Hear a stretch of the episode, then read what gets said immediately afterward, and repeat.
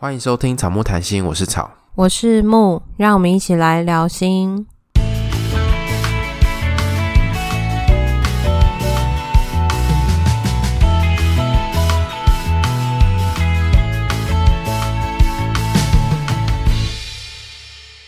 草木谈心终于有自己的片头歌曲了，感谢 OU Music 为我们制作片头歌曲。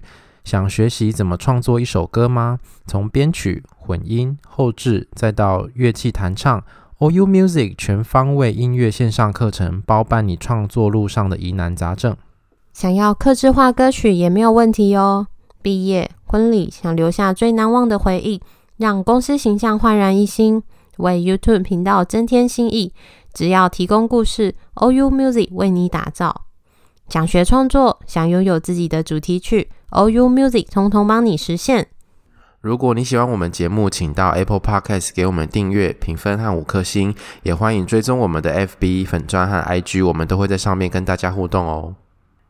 大家有没有发现我们换片头曲了？耶！你的耶好没有元气哦。哦耶！这样有好一点？你的本来的那个耶很假哎。因为今天很冷，然后早上起来又一直过敏哦，所以其实你就比较没有元气。我就很想死，还是大家放过我们，我们今天就回去被窝里面继续睡觉。不行，你都已经起来了，很想回去睡觉。等一下录完你再回去睡啦。好啦，反正呢，就是 OU Music 前一阵子就来找我们，说要帮我们克制化我们的片头曲。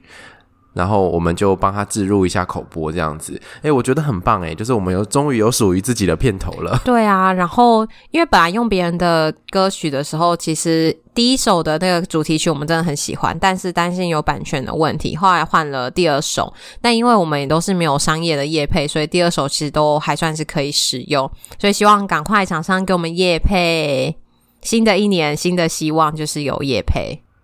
我们之后的主题曲的话，就会换成是 OU Music 帮我们专属打造的这个主题曲。然后在礼拜二的节目以外的集数，我们就会使用我们原本的主题曲，因为那个主题曲我们还是很喜欢，片头曲啦。嗯，是，所以就会做一个区别啦。反总之就是恋爱信箱的单元会利用另外一个主题曲。好，然后我们在。上两集的节目分别是谈到跟父母的冲突、子女可以怎么调试，还有压力的部分。不知道是不是因为假期的关系，收听量就比较少一点点。所以如果你还没有听，记得要赶快回去收听哦。对啊，赶快听起来哦！这两集有听的人都有来给我们一些回馈，反应都还蛮好的，说很有共鸣，或者是会让他想到自己以前的故事。所以如果还没听的人，赶快再去听。接下来要过年了嘛，二月份。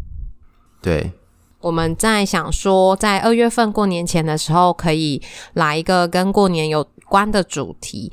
我们目前想到的会是，可能过年的时候大家会遇到亲戚啊，或者是过年时候的一些困扰，所以我们也是一样会在 IG 上面动态做调查，所以大家记得密切锁定我们的 IG，我们会有相关的调查，然后来做成节目回应大家。所以大家可以把你自己的困扰，关于过年的，关于要面对那些亲戚的困扰呢，告诉我们，然后我们就请木来教大家怎么呛亲戚。这个是有练过，不要轻易尝试这样。然后我们预计在过年的时候不会有心理相关专业的题目的主题，我们会有一个是我预计会找我的同事来做，同事来爆料的节目。那我也会找一个我的同事，如果有找到的话。对，我们会想说做一些比较轻松的节目，在过年期间。然后，如果大家有想知道同事怎么看草汉木，或者是草木在平常工作时候的样子，或者是什么小秘密，就欢迎锁定我们的 IG，我们一样在上面会有一些调查。那我们今天要谈的主题呢，是跟安全感有关。因为在我们之前的节目里面，其实恋爱信箱的单元，常常听众就会问说，这样我是不是没有安全感？那要怎么样建立安全感？所以我们就想说，要把安全感这个主题再拉出来跟大家分享。我们今天会搭配一本书，是为什么我们总是爱错？作者是庄博安智商心理师。其实我们在做了草木谈心之后才认识庄博安，因为他也是在 IG 上面有一个账号，然后他也会分享很多跟心理智商有关的资讯，我们就会在那个 IG 上面有一些交流，这样。然后我们后来发现，诶，他出了一本书，然后他的出版社也有寄书给我们，所以我们想说呢，就趁这个机会把书里面的内容大概做一些介绍。那他书前面的内容其实讲了非常非常多的故事，所以你如果喜欢看故事，就像看小说一样，可是又可以学习到一些心理相关的内容，欢迎去买这本书来看。然后他在这本书里面呢，其实主要想要谈的是说，如果就是你在关系里面觉得鬼打墙，好像常常都是陷入一段让你觉得不开心、窒息的关系，或许这个是有需要去做一些探索的。他觉得在那个每个人的感情里面都分为三个角色：拯救者、受难者跟逃避者。这些人格特质其实都是从原生家庭来的，然后这些可能好像都会让我们。冥冥之中遇到相似类型的情人，然后就会重复着同样的模式，让自己的关系变得好累好难。所以透过这本书，它有三个角色、六个剧本、十四个个案、七个练习，然后带大家一起梳理原生家庭的创伤，走出受挫感情的状态。然后我们透过今天的故事，然后也会稍微搭配。书中的内容做一些讨论。那如果大家有兴趣，都可以去买书来看。那我们今天的故事呢，是之前讲过的 Gina 的故事，因为它里面有提到很多跟原生家庭影响到现在伴侣关系状态的故事内容，所以我们就把他的故事呢，在这边再跟大家做一个简单的说明。Gina 的故事呢，他说他自己是一个渣男吸引机。因为她会遇到好多个很像渣男的状态，例如说劈腿很多次，但是还是想跟他在一起七八年的男友，意外怀孕却搞消失的男友，不想负责任需要孤独的男朋友，所以其实她在感情里面其实常常这样跌跌撞撞的。第二个是，她会觉得说自己一直以来会把感情都寄托在男朋友身上。如果有男友的时候，她可能常常会觉得情绪起伏很大，患得患失，常常胡思乱想，有时候会脑补。可是如果自己一个人的时候，她又会觉得自己是其实很能够独立，可以照顾自己的。在 Gina 的家庭背景，她出生在重男轻女的家庭，家人嘴巴上都说是公平，可是 Gina 生性比较敏感，总是觉得有一些差距。小时候总想证明自己不比哥哥差，不管是学业、体育、才艺，都一直拿名次来证明自己，也是值得被感到骄傲的。为了这些名次，在求学时期，其实一周睡不到十四个小时，只为了练习。读书拿名次，有一天他突然意识到自己为什么而活，觉得人生没有意义。这时候妈妈才注意到他，他明白妈妈有一些自己的课题正在调试。对于高中时候的 Gina 来说，妈妈希望女儿一两天就变好的状态变成她的压力。虽然最后她还是完成了学业，到大学之后她离开了家，距离变远了，压力变小了。他都知道。妈妈的压力，还有从小的困苦，让他承受的委屈。Gina 知道很多课题都是自己该面对的，不该造成对方的压力。可是，在关系里面，其实很希望对方可以多表达一点。他在关系里面常常觉得好委屈，他不想要放弃这段关系，可是好像很多时候又觉得自己快要搞砸了，患得患失，现实的。好男友标准会一直影响到他心中的感觉，在家庭关系里面，他总是躲得远远的，报喜不报忧，假装自己过得很好。可是他一直觉得自己很需要被支持。从 Gina 的故事里面啊，其实就是很明显的，他的安全感状态其实跟原生家庭有关。然后也跟这本书很像，就是在关系里面，你很受伤或是重复鬼打墙的地方，或许就需要去探索你的原生家庭。在 Gina 的原生家庭中，其实很努力的想要被妈妈看到，很努力的要证明自己其实是值得被爱的。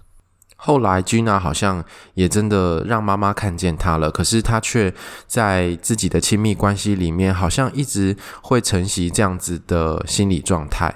他可能从小到大会觉得说是不被爱的，是不被家人爱、不被家人期待的，所以他会把这个情感放在另一半身上。所以也就是当她有男朋友的时候，她会希望男朋友可以好好的爱她，弥补她以前没有被爱的那个空虚或者是匮乏的感觉。所以当她把所有的注意力放在男朋友身上的时候，男朋友的一举一动。男朋友的状态其实都会影响到她自己的情绪，所以她会在跟男朋友在一起的时候情绪起伏很大，然后会常常担心对方是不是有可能要抛弃自己。他因为他有说到患患得患失嘛，担心自己是不是会被遗弃，然后让自己觉得很不安。但好像就是因为在原生家庭那个渴望被爱的感觉一直在关系中重复的出现，所以好像不管对象再怎么糟，Gina 还是会想要努力，然后想要让对方是注意到自己，想要。经营这段关系不会轻言的放弃，像他提到了劈腿很多次还是在一起的七八年的男友，这关系就很像是他在原生家庭里面一直努力的要拿到名次、拿到好成绩，就是为了要让家人注意到他。可是我觉得这个让他好辛苦、好累哦。真的，而且他还是渣男吸引剂，也就是说他可能连续好几个男朋友都这样子伤害他过。因为你前面有讲到说，很像是冥冥之中会有一个注定还是怎么样，反正他就会一直重复一样的模式，他就会一直遇到一样的渣男，一直重复的被伤害。但我觉得在这个状态，很像是你在关系中，你渴望着被爱，渣男其实会给你很多的爱，让你迷失在那个关系中，让你觉得，诶，我好像对方非常的爱我，可是有的时候那个爱，我觉得或许不是那么的健康。嗯，有时候他可能会是一种控制，或者是对方也在透过这个爱在满足他自己的空洞。对，就是他知道说你不会离开他，所以他可以对你予取予求，你还是会留着。就像就是劈腿很多次，你还是一直原谅他。你原谅他一次两次之后，他就会知道，哎，其实我觉得不需要做改变，因为你还是会原谅我，因为你很渴望跟我的这段关系。嗯。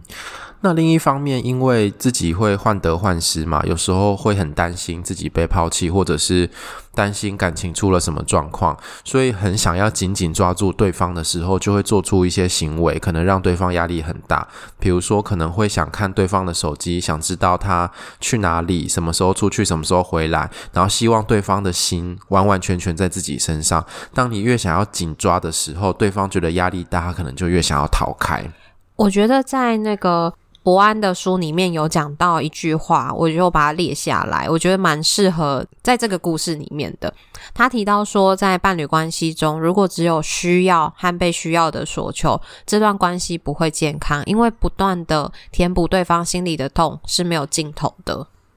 所以在这个故事中，Gina 其实有一个很强烈爱的需要，但对方其实很难去满足到这个需要，因为这个需要其实。是很抽象的，而且不知道这个需要是要满足你在关系里面的需要，还是说你不断不断觉得不够，其实是原生家庭的爱不够，只是你转移到在关系中，可是你一直觉得是不够的，但你想要的其实是原生家庭的爱。然后对方有时候可能会。觉得可能也会觉得困惑或是混乱，因为我感觉到对方很爱我，可是对方又同时很想抓住我，给我很大的压力的时候，他有时候可能想逃，可是又会觉得很有罪恶感，又觉得对君娜感到愧疚，所以他可能有时候就会出现一些看似像渣男的行径，可是这个其实都是在关系里面互动出来的结果。对，所以我们。上面的故事其实安全感有的时候就会跟原生家庭有关。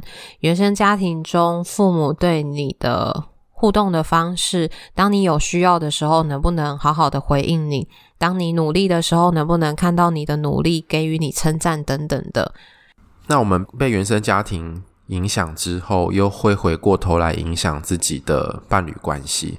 所以我们今天就想来跟大家讨论一下。就是帮大家整理一下安全感跟哪一些元素有关。那我们可以在没有安全感的状况底下，为关系或者为自己做些什么？那安全感跟哪些元素有关呢？第一个可能跟关系的互动形态有关。那我们在之前的集数有讲过说，关系它是有一个发展的过程，从一开始的认识，然后到后面慢慢的建立信任感，所以信任感会从少到多。那中间可能会经历过一些事件，例如说，如果有人劈腿的话，那信任感可能就会马上降到谷底。可是如果后来有修复的话，它可能就会再慢慢回来。所以有一些部分可能跟关系发展历程有关，那也跟关系中的创伤事件有关。就像刚刚讲的，如果有劈腿，可能后续在互动上就会变得不太一样。那另外一个是跟外界的界限，就是你的另一半怎么样跟异性保持关系。那如果是同志的话，怎么跟其他的同事同性保持关系？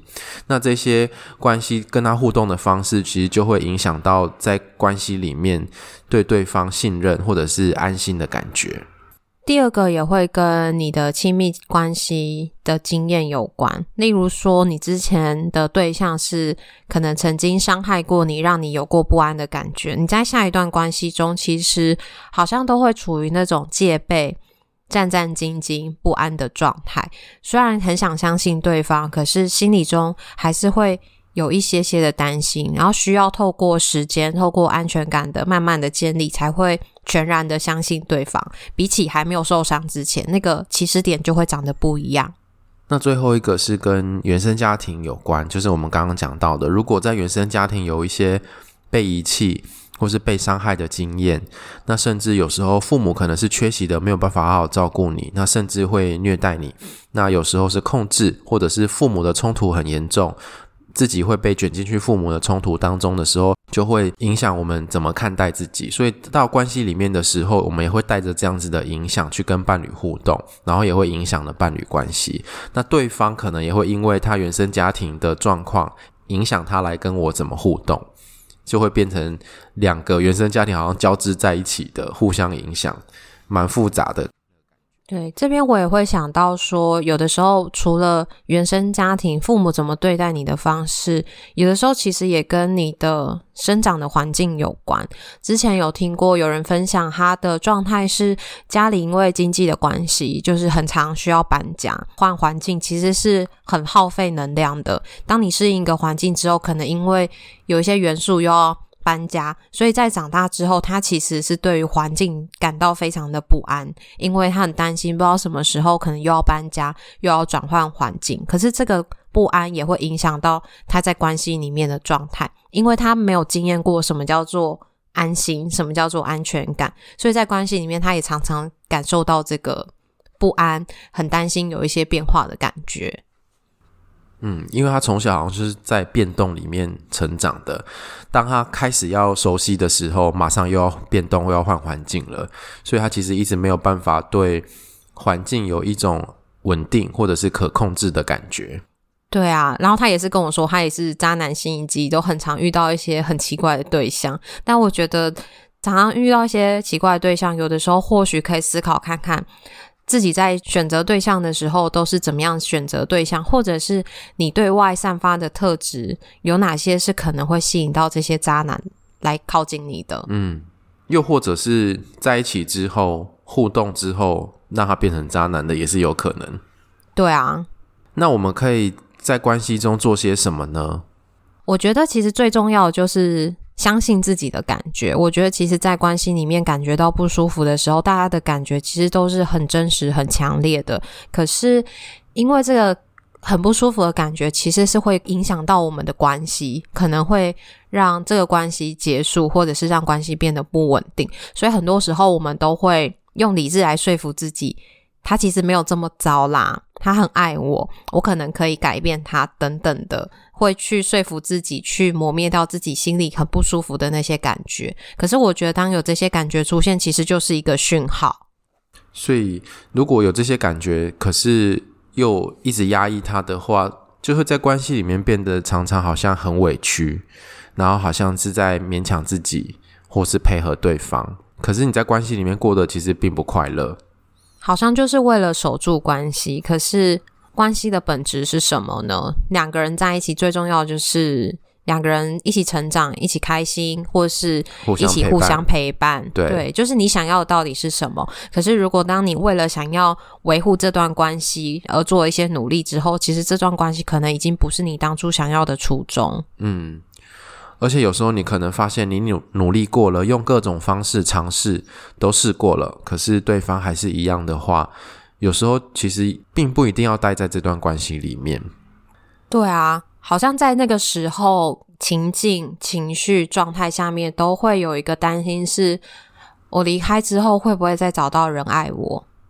嗯，或者是我很习惯跟这个人互动，我很熟悉他，他也很熟悉我，他也很了解我，我很怕失去这种感觉。如果我又回到一个人的时候，是不是这些东西又要重来？我要重新适应没有他的生活，这感觉其实蛮可怕的。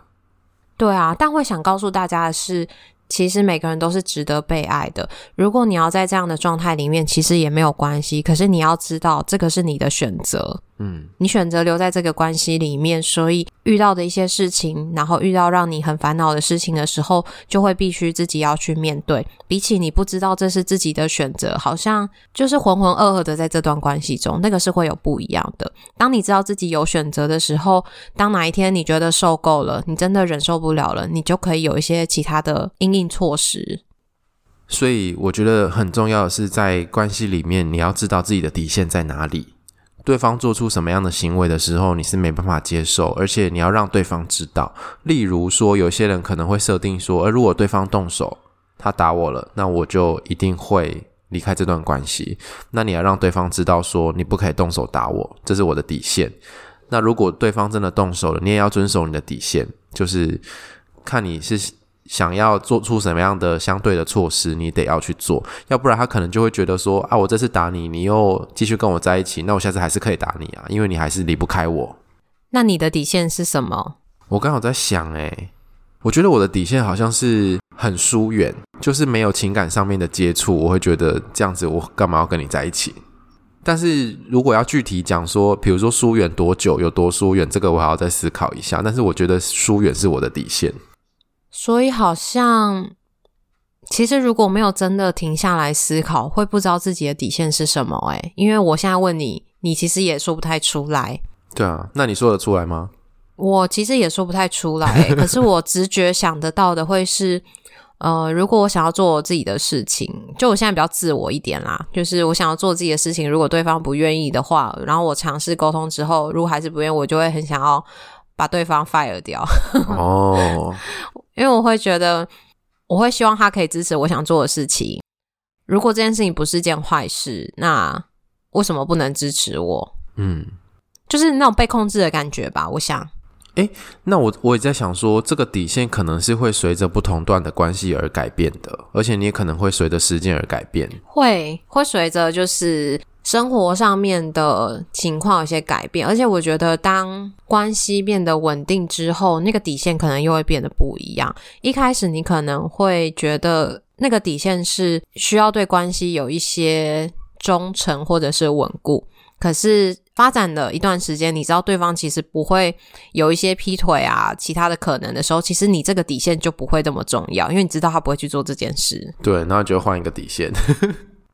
那个底线好像也不会是说换就换，可是好像是当那个底线被碰触到，你觉得不舒服的时候，你才会知道原来这是你的底线。对，像我一开始可能也会觉得控制对我来说很受不了，可是当对方没那么控制的时候，我反而就觉得控制这件事好像也还好。我们可能会有很多底线，只是有没有被碰到，是这样吗？我觉得是诶，所以你是习惯被控制了吗？对啊。那你是 习得无助的狗诶？没有啦，可能因为过程当中有反抗，它就会比较收敛。那收敛之后，我就觉得啊，好像跟之前比，现在真的有比较好了。还是还是我真的是无助的狗？因为就是你已经努力过，可是它还是控制，只是控制的程度小一点，可是还是在控制，只是那个可以接受的程度跟一开始的你其实。是有增加的，你的耐受性有增加。对对对对，嗯，但还算是一个平衡状态。对对，现在是还觉得还可以接受这样子，可以接受就好啦。嗯，好哦。那第二个是有时候我们关系会有一些恶性的循环，因为关系是两个人互动共构出来的，所以有时候你看到对方的某一个行为，有可能是被自己引发出来的。你有想到什么例子吗？好，我们来讲一下书里面的例子。就是书里面有一个故事呢，是有一个人他从小被妈妈丢在一边，所以他在后续的感情里面总是会感到不安，所以就一一直要发讯息给对方，就是一直可能一直传赖或者传 FB 的讯息给对方，然后他会很希望对方可以赶快回应，或者是如果对方已读的话，可能就会很不高兴。他的另一半可能正在忙而没有常常回，或者是有时候有看了然后没有回，所以他就会赶快再打电话给对方。可是因为常常要回讯息或是接电话，久了之后伴侣就会觉得这样很烦，所以就有时候就会故意不接电话。可是你知道他会不安，然后你又故意不接电话，然后他就会更不安。对，所以他就变成一个恶性循环，是因为一个人一直不断不断的要打电话或传讯息，然后另外一个人觉得很烦，后来也故意不要回、不要接，就会想逃。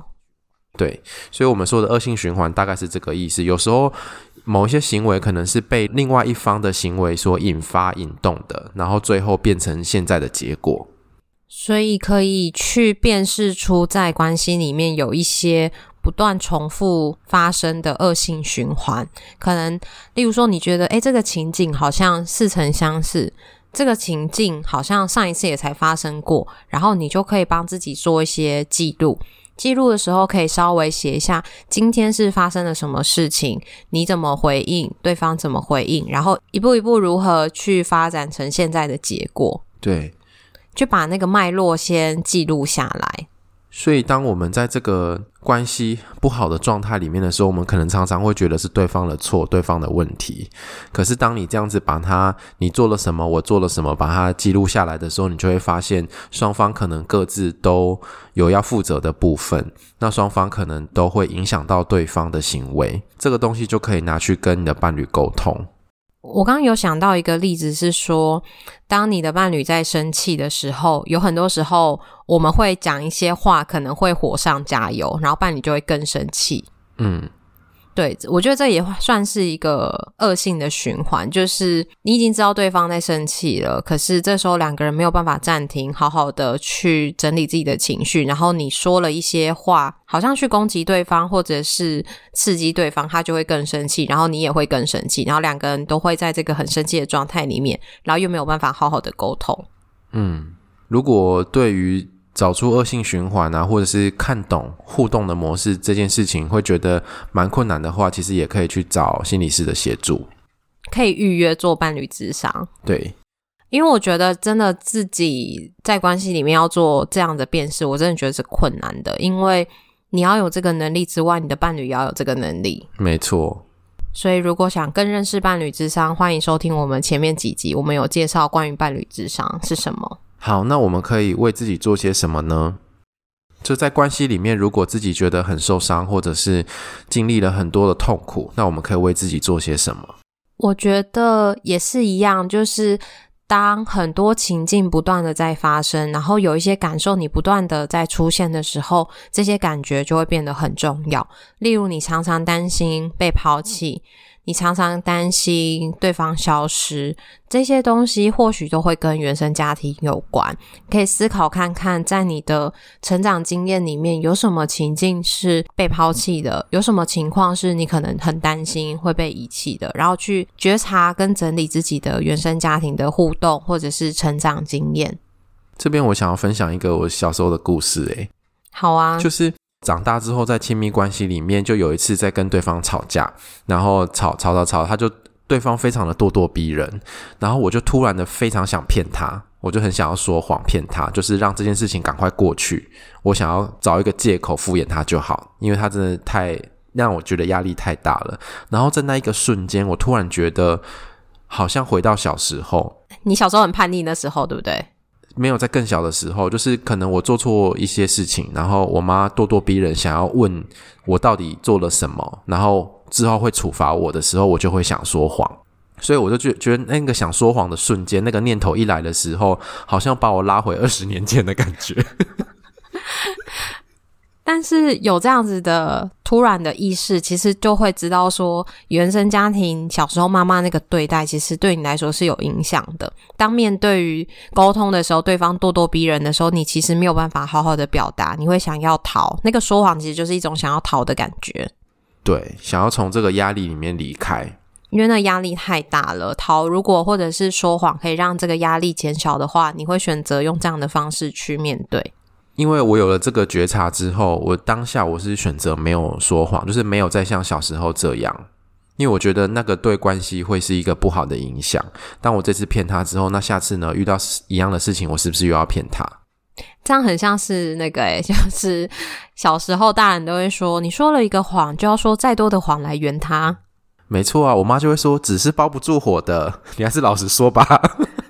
但我觉得的确也是诶，因为有的时候你为了要说谎，就只是一个当下暂时的状况，可是你之后不会记得你当时的那个谎的情境是什么，所以下一次有可能就会穿帮了。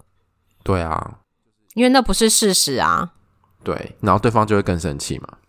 对，所以在你刚刚的故事里面，其实你觉察之后，你有意识的选择不要做这件事情，所以那个情境其实就没有再复制。至少对于当次事件之后，就不会再有类似的情况出现，不用去面对说，当你这次说谎，后续可能如果有一天穿帮被发现之后，可能要面对的一些争吵。没错。所以当我们看到了原生家庭互动对我们的影响之后，我觉得最大的。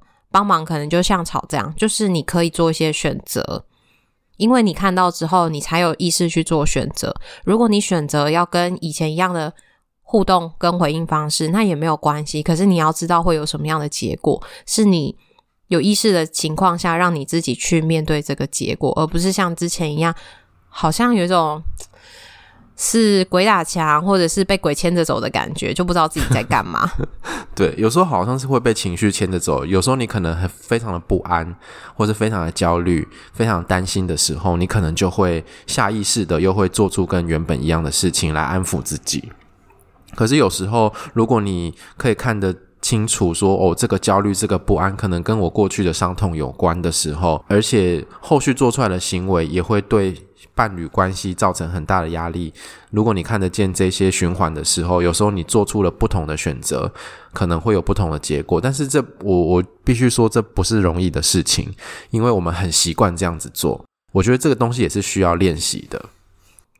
而且，当你尝试了另外一个行为之后，这个结果会不一样。慢慢的一次两次之后，你就会累积越来越多的。不一样的经验吧，你就会知道说，当你感觉到不安的时候，你过去可能会觉得对方是不是在劈腿啊，或是做一些其他的事情。可是你现在可以知道说，诶，我有的时候跟他确认，他其实在上班，他其实在开会，他没有像我担心的一样在做一些背叛我的事情。嗯，所以新的选择会产生新的经验，那新的经验就会让你有新的感受跟新的相信。对。所以有时候呢，我们可以有意识的选择来停止复制以前过去那些不良的互动的方式。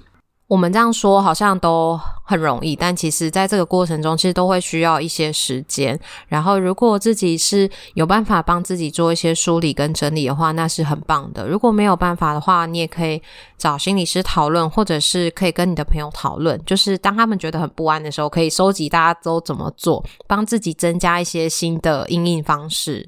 嗯，至少有一些新的尝试。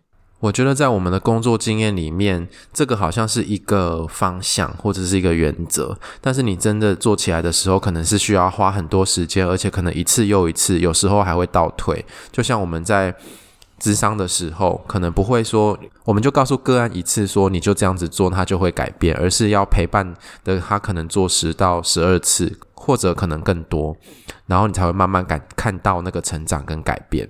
所以，其实大家如果要自己做，也是这样。有时候并不是说做一次，它就会马上变成你想要的样子，是需要慢慢的练习跟尝试。有时候我们在咨商的时候，可能会比较完整的去听那个故事。我们呃，心理师可能会给予一些评估，然后看看问题的症结点在哪里，再从这个症结点去做介入，让让你知道说怎么样改变，怎么做可以变得不一样。可是这个过程其实蛮细致跟蛮复杂的。朋友的话，可能跟你说，你就这样做就好啦。但心理师可能会跟你说，你之前有没有这样的经验？那你做的时候有没有遇到什么的困难？你是不知道怎么做吗？还是说，其实你有一些担心？那当你知道怎么做之后，会跟你确认你的做法是不是适合的，或者是说你挑的情境、挑的时机是不是适合的，会有很多。很细致的讨论，所以有的时候一个尝试的成功或者是失败，其实它需要有很多的细致的讨论，不是说你就这样做就好了。可是你这样做方法对，可能你挑你可能挑错时机。例如说，你想要跟另外一半沟通，但是他下班很累，回来的时候脸很臭，你就要跟他沟通，那当然会失败啊。所以，我们做节目，或者是你看书，看一些可以帮助自己的书，其实都给了一些原则或是方向。那你可以从别人的故事里面去看到自己的影子，但是回到你自己的时候，其实有一些细节是很独特的，会跟别人不一样。我觉得这集好像有一种一直在帮智商业配的感觉。我大家付我们钱。我觉得好好笑，就是讲一讲之后，就会觉得啊，这个真的自己做好困难哦。就是对啊，因为其实，在智商在讨论这些事情的时候，其实也不会是一两次就结束的，因为这些你累积了十几二十年的东西，怎么能期待心理师一两次就协助你做到改变呢？其实我们本来没有要讨论这些的，然 后有感而发，就觉得很适合接上这句话，不知道为什么。我觉得好像我们刚刚讲了这么多，可是我们不知道听众实际回去尝试之后会发生什么事情，所以好像会想要先打个预防针，告诉大家说，这这只是一个原则，然后如果你试了会失败，那也是正常的，他可能需要多次的练习。那如果你真的需要找人讨论的话，可以找专业的人讨论。好，我们的节目就到这边。好。如果你喜欢我们节目的话，请记得到 Apple Podcast 给我们订阅、留言跟五颗星，也欢迎来追踪我们的 IG 跟 FB 粉砖。我们的 IG 上面会有抖内的，我们的 IG 上面会很常跟大家互动，跟哎，今天换你吃螺丝了，好开心哦！